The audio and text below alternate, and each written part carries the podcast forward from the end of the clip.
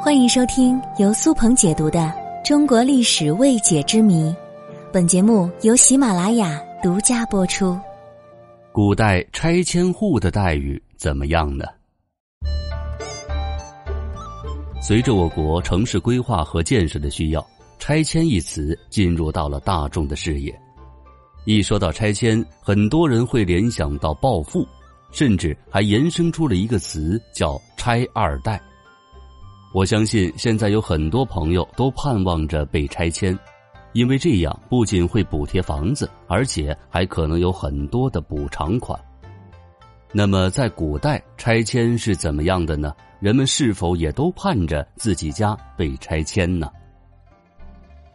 在宋朝的时候，政府取消了原来的坊市制。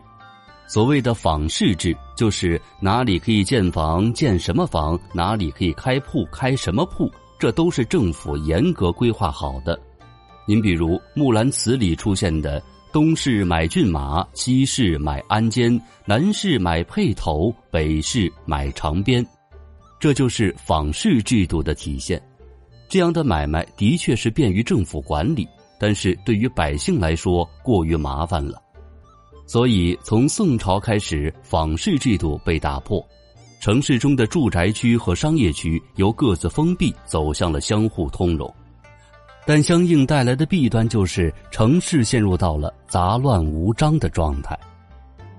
比如在当时的汴京，百姓之间为了争夺商铺、争夺好的地段，常把房子建在临街的位置。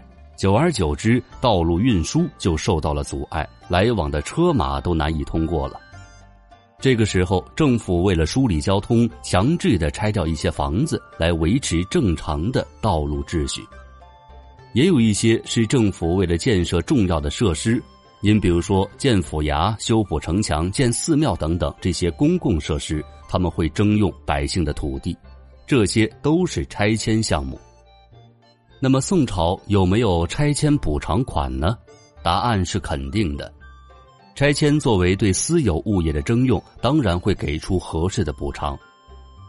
您比如说，公元一零八三年，就是宋神宗在位的时候，开封外城向外扩展，需要占用民宅，开封府就公示了一个拆迁补偿条例，宋神宗批准执行。这个条例规定。拆迁户可以得到实物安置或者是货币补偿。实物安置就是在别处建同等面积的住房，让拆迁户来住；而货币补偿呢，就是折算一下房子的价格，折成现金给你。一般房子的价格是房契上的原价和房屋的实价在折中作为补偿标准的。虽然历史上关于拆迁补偿款的记录很少。不过，在宋朝元丰六年闰六月的一次拆迁，则留下了政府补偿标准的记载。话说，当时开封府搞了一次大规模的市容市貌整顿，按照规划，城墙内侧三十步之内的建筑都要拆迁。当时，开封府就统计了工程涉及的拆迁户数，并且一户一户的看地验房。然后呢，再根据当时开封府的房地产价格，计算出被拆的房屋的估值。根据统计，当时有一百三十家拆迁户，共补偿两万两千六百贯钱，算下来，平均每户可以得到政府补偿一百七十多贯钱。朝廷批准了这个拆迁补偿标准，由户部拨款支付。如果按照当时货币对大米的购买力来计算的话，一百七十贯钱就相当于现在的八十万元人民币。如果以北宋当时的房价来评估，一百七十贯钱真的是不算低了。